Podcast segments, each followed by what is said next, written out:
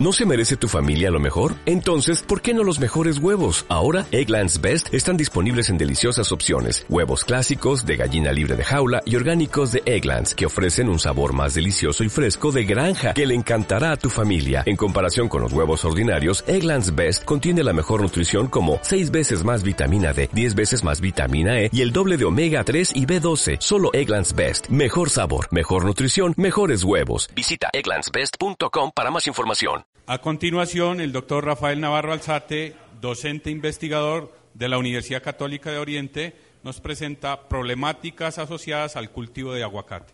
Bueno, muy buenas tardes. Agradezco la presencia de ustedes en la Universidad Católica. Sobre todo, yo creo que el 50% no la conocían. Yo creo que han sido bien atendidos. O si no, me lo comunican.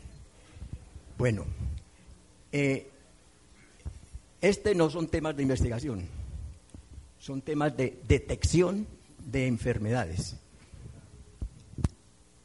Y esto es una parte muy importante en la definición de los problemas fitosanitarios. Acuérdense que nosotros no podemos exportar muchas cosas a otros países, principalmente Estados Unidos, por los problemas fitosanitarios. No quiere decir, como estas son las últimas conferencias, ustedes están un poco cansados, pero no quiere decir esto que sean las menos importantes. Yo creo que la parte fitosanitaria en aguacate, yo creo que está en el pico. Bueno, esta es lo que ven ustedes en la foto, es la situación muy común acá en todo este oriente. Tenemos aguacate por un lado de diferentes eh, crecimientos, edades. Acá abajo tenemos tomate, por allá tenemos maíz. Bueno, eso es una situación común acá en el Oriente. Aquí vemos también otra situación de huertos de aguacate. Vemos allá huertos de aguacate, dijéramos que mal tenidos, o hay muchos problemas fitosanitarios, o hay problemas de patrones, como han mencionado acá, o hay problemas de suelos. Pero aquí vemos muchas cosas importantes. Aguacate allá, por allá vemos hortensias aquí a la derecha, que es un cultivo que está reemplazando los, los cultivos de pan coger en este oriente y nos vamos a quedar de pronto sin comida. Bueno, ustedes saben que el aguacate es uno de los fruntales más importantes en este momento para esta región. Eh, sí, bueno, pero son los problemas fitosanitarios los que limitaron el crecimiento del aguacate aquí desde hace 30 años. Hace 30 años no se tenían cultivos grandes de aguacates. Hubo también una asociación de aguacateros hace 30 años en esta zona. Eso fracasó porque eran 15 socios y tenían por ahí entre todos 200 árboles. Esa fue la situación hace más o menos 30 años del aguacate acá. Esa asociación fracasó porque uno iba a comprar aguacates allá en el centro de acopio y le decían, no, venga mañana que nos traen una canastica.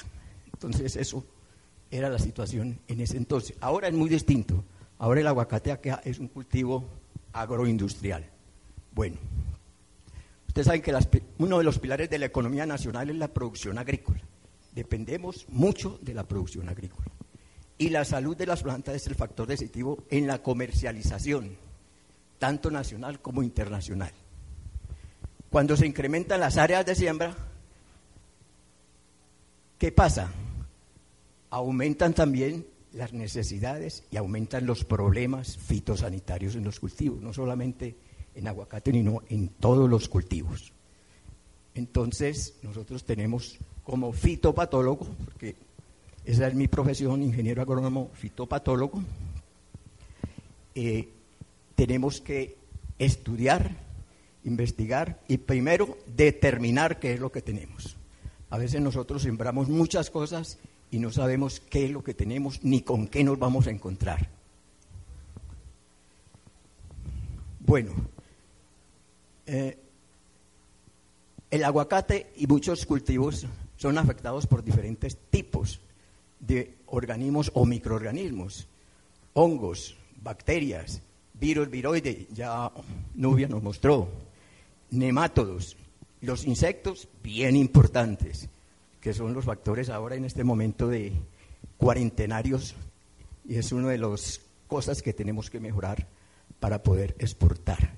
Los cromistas que son, ahí tenemos los homicetos, ahí es donde está una de las enfermedades más importantes del aguacate, que es la fitóptora o la marchitez, como la llaman otros. Bueno, hay muchas enfermedades que se han definido en el aguacate. En Colombia son estas, que tienen su información y su documentación. El Phytophthora cinnamomi, la marchitez del aguacate, el esfaceloma perse, que es la roña del aguacate, Roselinia, que es la llaga macana del aguacate, los verticillium, que son marchités, armilaria, que ataca los tallos, agrobacterium tubefacil, que produce las famosas eh, tomefacciones, glomeras lingulata o coletotricum, que es bien importante sobre todo en poscosecha, y hay unos patógenos que son nuevos.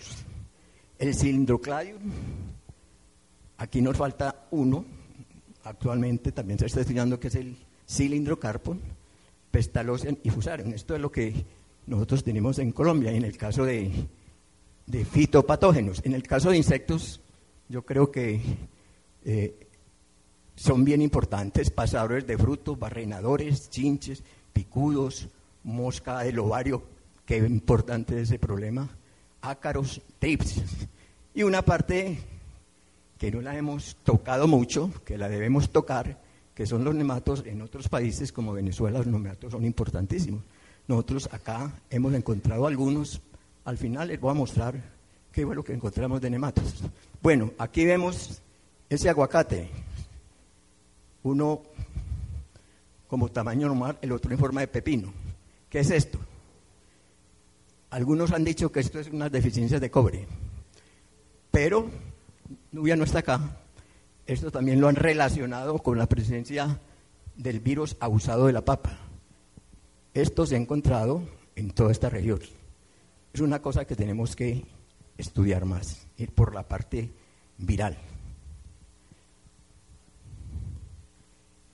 Bueno, esto es una bibliografía que les traigo acá sobre las enfermedades que puede tener el aguacate.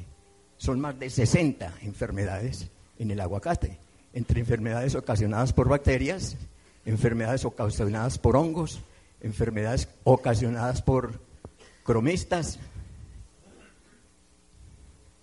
¿Sí? En rojo están lo que tenemos acá y lo que hemos definido. Por ejemplo, en el caso de enfermedades bacteriales, tenemos, perdón, fungos. Bueno, aquí tenemos las cromistas, entre los cromistas tenemos el fitóptero, los pitium. Otras enfermedades que tenemos acá bien importante, la roselinia, el esfaceloma, que es la roña del fruto, y también tenemos aquí otros, verticillium. Aquí, por ejemplo, esta, esta literatura no es nuestra, sino de otros países, y vemos que el verticillium para ellos es una enfermedad muy importante, pero en este momento para nosotros hay dos enfermedades muy importantes que las hemos descuidado, que tenemos que estudiarla porque nos va a coger de sorpresa, que son el cilindrocladium y el cilindrocarpon.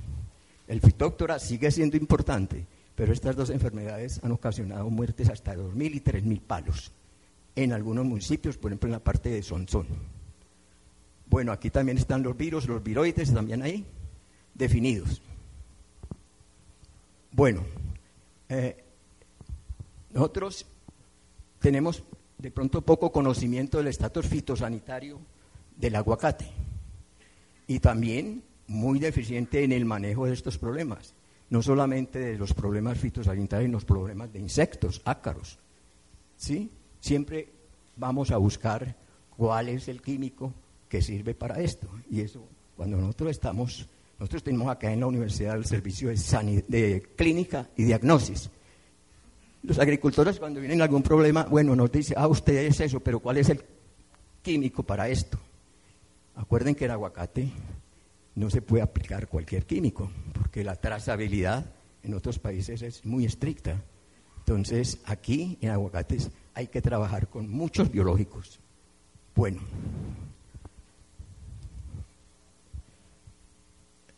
Bueno, el objetivo general pues, de esta presentación, esto no, les decía, esto no es una investigación, sino una detección de patógenos, es generar un conocimiento de algunos de los patógenos presentes en cultivos comerciales de aguacate en el oriente antioqueño.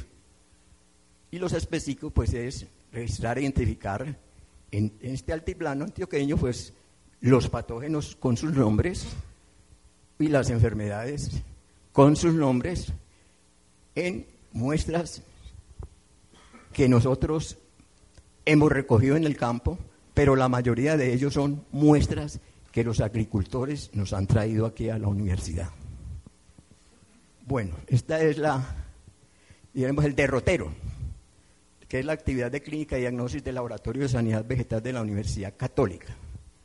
Primero, tenemos recolección de muestras, hacemos un registro de síntomas y signos y todo lo tenemos un, un formato especial donde recogemos qué es lo que ha aplicado, cómo ha manejado el cultivo. La recepción de la muestra la hacemos allá en el laboratorio de abajo y después empezamos nosotros el proceso de identificación por varias técnicas. Una de las técnicas pues es la convencional. En el caso de hongos, pues cogemos qué? Aislamientos, cámaras húmedas, observación directa del tejido por medio de cortes. Eh, es en el caso de hongos, es una de las técnicas. O también utilizamos, en el caso de Phytophthora, utilizamos las pruebas o los métodos que tiene ACDIA, que ya lo mencionó aquí también Nubia, que son el método de Immunostrip y el método de LISA.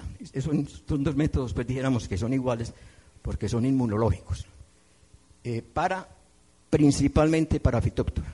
En aguacate, con estos dos métodos nosotros podemos determinar fácilmente la presencia de fitóptora en un huerto. Bueno, nosotros también recibimos muchas muestras de viveros. En viveros es donde se generan la mayor parte de los problemas. Y hemos detectado fitóptora, cilindrocarpon, cilindroclade. Bueno, ¿qué más hacemos después? Son montajes, dijéramos, y estudios sencillos para nosotros los fitopatólogos y hay que tratar hacer las cosas lo más simple que se pueda. Montaje de placas en tejido afectado por, el, por un sistema de impronta, sobre todo para enfermedades foliares, que es una cosa que los fitopatólogos manejamos. Eh, observamos estructuras, casi estructuras directas del hongo, es decir, como ven aquí en la mitad, vemos, por ejemplo, proliferación de micelios y, ahí observamos directamente la presencia de, la estructura del hongo y lo definimos. Eh, bueno, esto de acá, este es el hermano mío, pero entonces, eh, después, ¿qué, ¿qué hacemos? Los llevamos a placas y vemos y observamos. ¿Listo?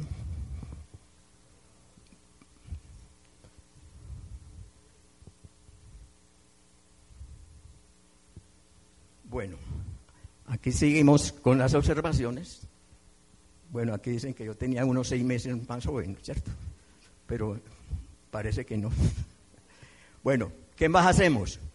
Eh, utilizamos mucho los estéreos, los microscopios de luz y, por consiguiente pues hacemos las, los métodos de siembra y todo de problemas eh, de tejidos.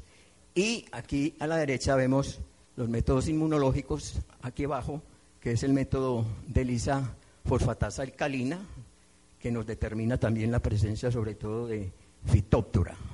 Y arriba, pues nosotros vamos compilando todas las muestras que nos llegan y cada una de esas tirillas, pues las utilizamos pues, para determinar la presencia de fitóptora. En este momento no hay sino tirillas o estos inmunostrip para fitóptora en el caso del aguacate no tenemos, por ejemplo, formas, ni hay trillas, ni hay elisa para cilindrocladion, ni para cilindrocarpon, ni para verticillium, ni para fusarium en aguacate. Bueno, los medios de cultivo son simples. Lo que más nosotros utilizamos es lo que todos conocemos, la papa destroza agar con y sin ácido. Ese es, el medio de cultivo que nosotros utilizamos. Aquí vemos, por ejemplo, un árbol con síntomas, dijéramos, iniciando de fitóptora, que es la marchitez, la flacidez de las hojas. Después sigue el, aquí sigue el otro problema que es amarillamiento, caída de las hojas. Y cuando están eh, en fructificación, esto parece que se acelera la fructificación o la formación de flores cuando hay ataques de fitóptora. Aquí vemos también fitóptora en almácigos, en semilleros, en viveros. Es muy común encontrar problemas de fitóptora en viveros. Este también, aquí vemos el método de las tirillas, inmunostri que lo vieron para virus, pero para fitóptora es muy importante. Vemos acá ese, ese es una, esa es una muestra positiva para fitóptora. Ustedes observan que tiene dos rayitas rojas, ¿sí? Esas dos. La otra es negativa para fitóptora, solamente tiene una rayita. Esto es un método muy sencillo, muy fácil que lo podemos aplicar nosotros en la finca sin mucho problema. Hay que conseguir las tirillas de Agdea, eso sí, y, no son baratas tampoco, porque si nosotros vamos a probar todo un huerto, pues yo creo que, imagínense, 15 mil tirillas para uno para cada árbol, eso sería pues antieconómico. Pero sí podemos agarrar una muestra de algunos árboles, los traemos acá y nosotros le hacemos esta prueba. O por la otra metodología que es la ELISA fosfatasa alcalina. Bueno, fuera de fitóptora, ahora tenemos otros patógenos bien importantes. Aquí vemos arriba, izquierda y derecha, tenemos ataques de cilindrocladium. Y este es el hongo que nosotros observamos cuando vemos esta pudrición de raíces eh, por cilindrocladio. Hemos encontrado también asociación y no hemos hecho pruebas de patogenicidad para esto. Lo que sí se ha hecho es para cilindrocarpo, nosotros no. Eso lo hizo Juan Gonzalo Morales en la Universidad Nacional. Unas pruebas con cilindrocarpo probando que este es un patógeno de aguacate. Estas son otras cosas que nosotros encontramos cuando hacemos observaciones estos son hongos que pueden ser también patógenos pestalócea, o a veces este como es un síndrome, este es un, eh, bueno, no recuerdo. El método es cadosporin. Eh, aquí vemos más. Cuando nosotros colocamos estas raíces y le hacemos un tratamiento especial, los colocamos en cámara húmeda, observamos crecimientos en las raíces. Esto nos ayuda mucho a identificar los problemas. Aquí vemos crecimientos y aquí vemos, por ejemplo, cómo crece el sindrocarpon en raíces afectadas de aguacate. ¿Por qué es importante definir si es cilindrocarpon, si es cilindrocladium, si es verticillium, si es fusarium o si es fitóptora? Porque el manejo de esta enfermedad es totalmente diferente. Sobre todo si encontramos fitóptora o si encontramos cilindro Los, los productos que se usan para el manejo de fitóptora no sirven para cilindrocarpo ni para cilindrocladium. Aquí vemos, por ejemplo, a la izquierda, en semillero, son ataques y daños por cilindrocladium. A la derecha vemos qué es lo que vemos nosotros al microscopio para definir los problemas. Este es otro problema que es pudrición de raíz también, que es eh, verticilio. Verticilio en, otros problemas, en otros países es importante como patógeno del aguacate. Nosotros acá también tenemos verticilio. Y los síntomas son, dijéramos, muy similares a los de fitóptora. Entonces, por eso confundimos un patógeno con el otro. Hay que definirlos bien para saber cómo los manejamos cómo los controlamos. Aquí vemos más, esto es también en almácigos, Sindrocladium. Y aquí abajo tenemos otros patógenos que hemos encontrado. Aquí tenemos un pitium y allá la formación de cilindrocarpo. Bueno, todo esto lo hemos nosotros encontrado por las muestras que nos han traído los agricultores o también los asistentes técnicos, porque esto confunde mucho. En el campo se confunden mucho estas enfermedades. Aquí vemos, por ejemplo, verticillium, cómo se ve la estructura, y aquí a la derecha vemos, no sé si ustedes ven como forma de limón, que son las estructuras del, son los esporangios de Phytophthora, Cinnamomi, porque este fue aislado de, de raíz. Bueno, hablemos algo de estos que atacan algo los, los frutos. Yo creo que el más importante es el, antragnosis o el coletótrico, eh, principalmente en frutos. Forma manchas oscuras, manchas oscuras, ¿sí? A veces estos, de pronto estos, estos ataques de hongos son tardíos y al partirlo uno ve que el fruto está casi que bueno pues para comer, ¿no? Y en realidad es, queda muy bueno para probar. Y aquí vemos pues la confirmación de que en realidad es coletótrico. Y para confirmar más, están las estructuras, ¿cierto? Acérbulos, pues hacemos los aislamientos en, en, en, en PDA, te ve cómo crece, muy fácilmente crece el coletótrico en un papa destrozagar para definir en realidad qué es eh, el patógeno, el coletótrico, el causante de estas pudriciones. Estas pudriciones a veces pues se van en almacenamiento, se van a la pulpa y dañan completamente el fruto. Una enfermedad también, me decía Vilma Urrego, que todos los conocen, todos la conocen, una persona muy conocedora de los problemas fitosanitarios y del aguacate en general, es faceloma. Es un hongo, ustedes ven, a mano izquierda, la roña del aguacate. Ella me comentaba que había cultivos donde había pérdidas altísimas por el faceloma, aunque estos eh, frutos alcanzan a madurar, pues para mí quedan de buen sabor. No sé, para los que, los que tienen esa sensibilidad de detectar, que me pareció importantísimo ese trabajo en la Universidad de Antioquia, los catadores de aguacate. Pero como no soy catador, me sabe bien cualquier aguacate. Bueno, aquí vemos el esfaceloma, aquí vemos él mismo el faceloma en hojas, ¿sí? Que a veces se puede confundir con, algunos lo confunden con coletócrico, pero es el mismo el el de la roña, y ahí ese negrito, pues esos son eh, lo que llamamos nosotros las fumaginas, que son también muy comunes. Y este de la derecha es un patógeno raro. Es decir, yo nunca había visto un corticium en ramas de aguacate. Este hongo va formando como una felpa, cubre y seca las ramas. A nosotros nos llegan, pues, no solamente fitopatógenos, a veces nos llegan insectos. Yo no soy entomólogo, entonces ¿qué hacemos? Nosotros hablamos con el entomólogo de la universidad. Si Marta está cerquitica, pues yo llego y la llamo y vení Marta. Pero vemos que a veces esos pudriciones son por insectos. Aquí vemos, por ejemplo, un barrenador, no sé qué será, que está ocasionando una muerte de plantas.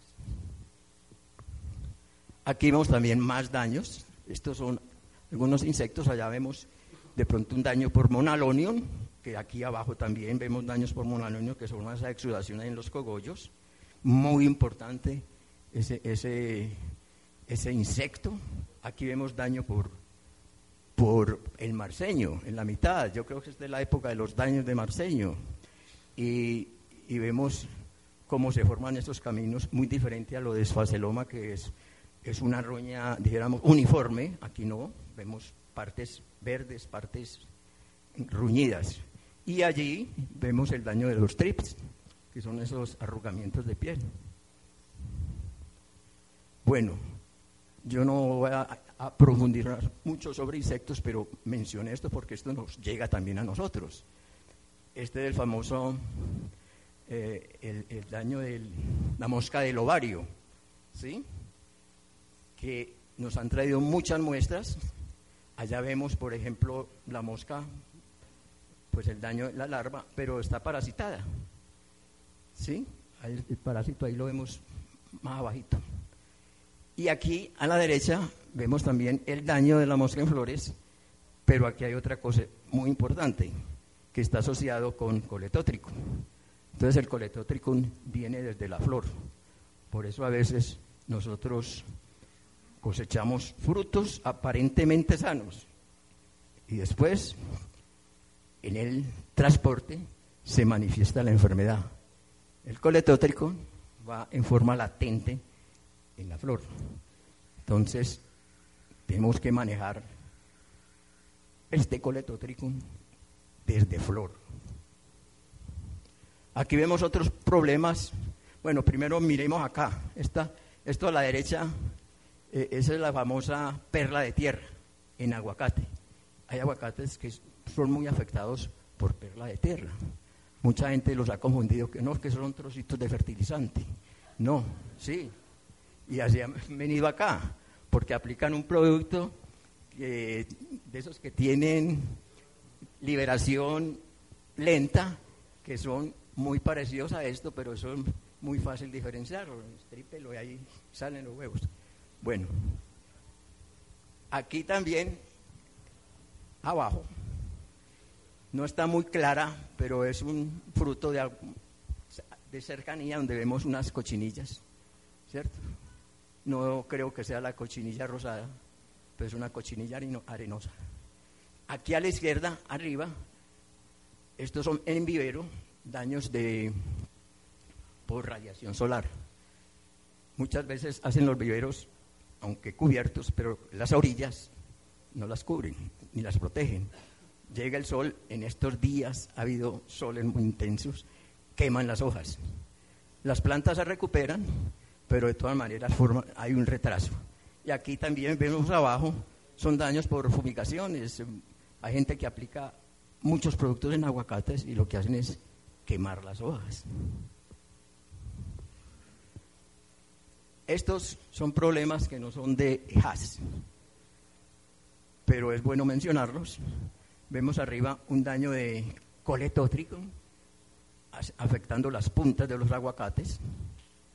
Aquí este es el patógeno que observamos en el laboratorio. Y abajo vemos un daño también muy distinto al de punta, sino que son como tirando a la nervadura central, es un daño por paracercospora o cercospora, que este es el patógeno que nosotros aislamos.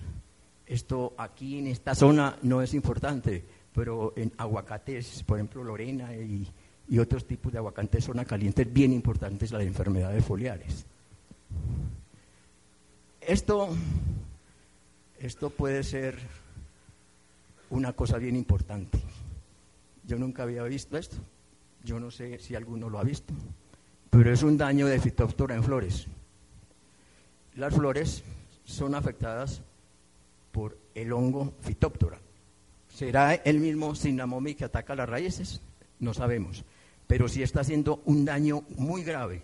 Está afectando la inflorescencia, está quemando y matando las flores, los pedúnculos florales, los está dañando. Y ustedes ven aquí cómo se ve una planta afectada por, una, una inflorescencia afectada por por fitóptora.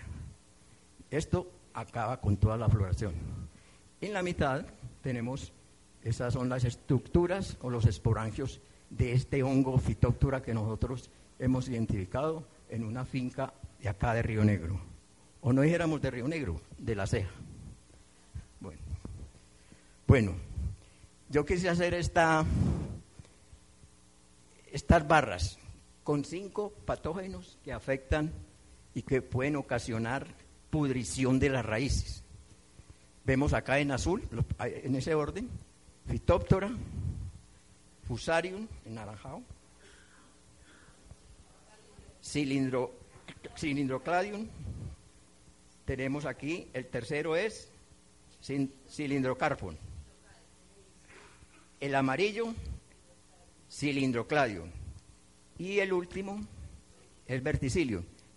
Esto fueron muestras que nos llegaron acá, entonces nos copilamos esto a ver qué pasó en el, desde 2012 a 2016, qué ha pasado con estos patógenos. Entonces allá en el, en el eje vertical vemos el porcentaje de muestras que nos llegaron en este año, en cada año, con estos problemas.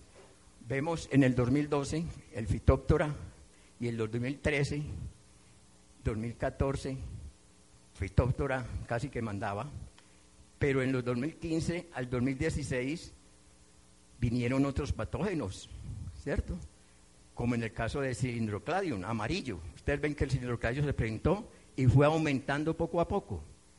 Y en este momento puede ser el principal patógeno ocasionando marchitez y muerte de plantas de aguacate en el oriente.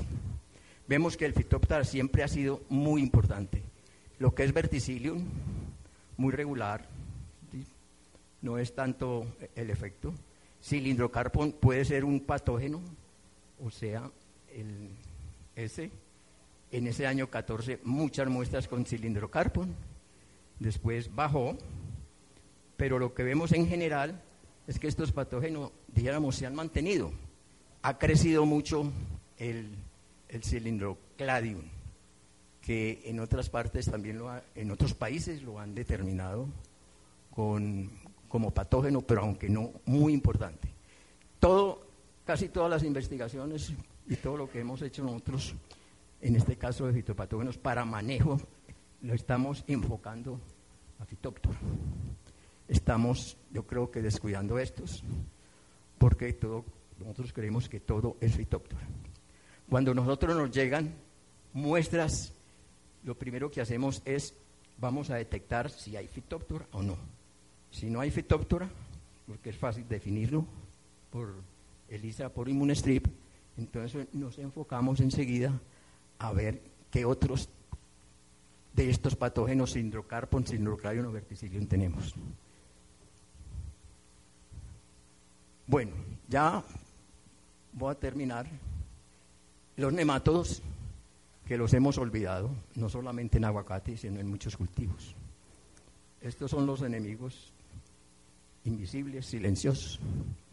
Son microscópicos y muchas veces atribuimos los daños de otras cosas y en realidad son daños ocasionados por nematodos.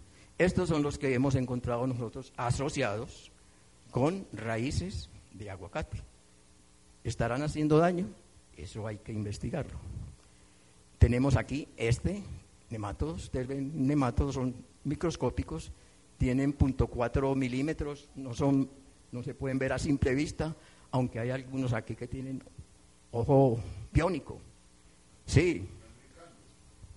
Exacto, y que los cogen así, que va, esto está lleno de nematodos. ¿Ah?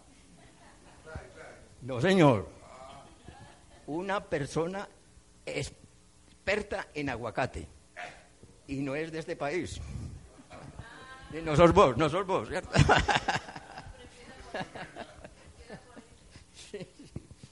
Sí, entonces hay gente pues que dicen que saben mucho de eso, pues para saber de nemato no necesita tampoco pues ser un, un genio, no, eso no, cualquiera puede aprender esto.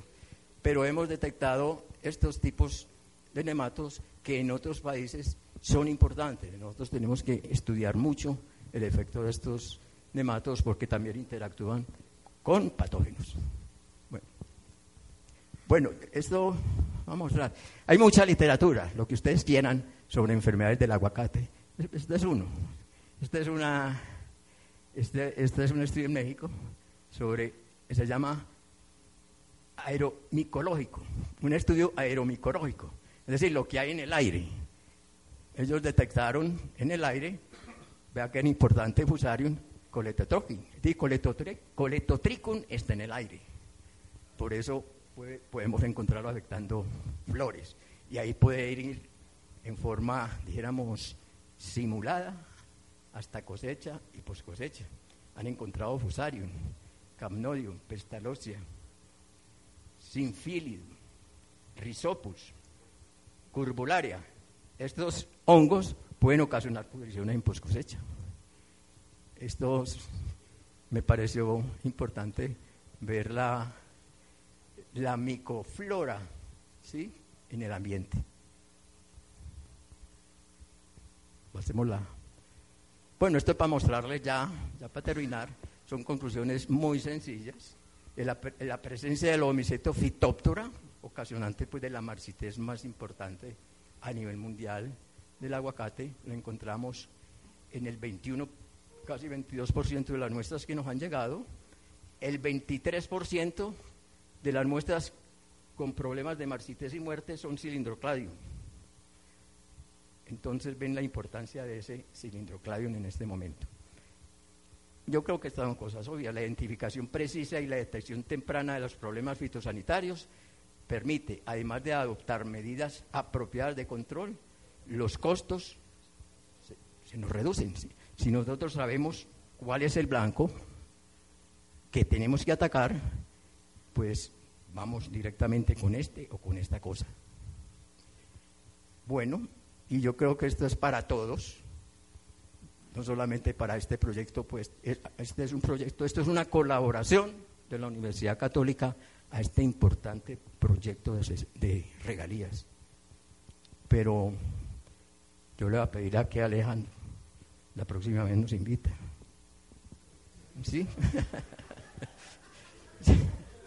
sí. Yo creo que nosotros podemos contribuir en algo. Bueno, gracias.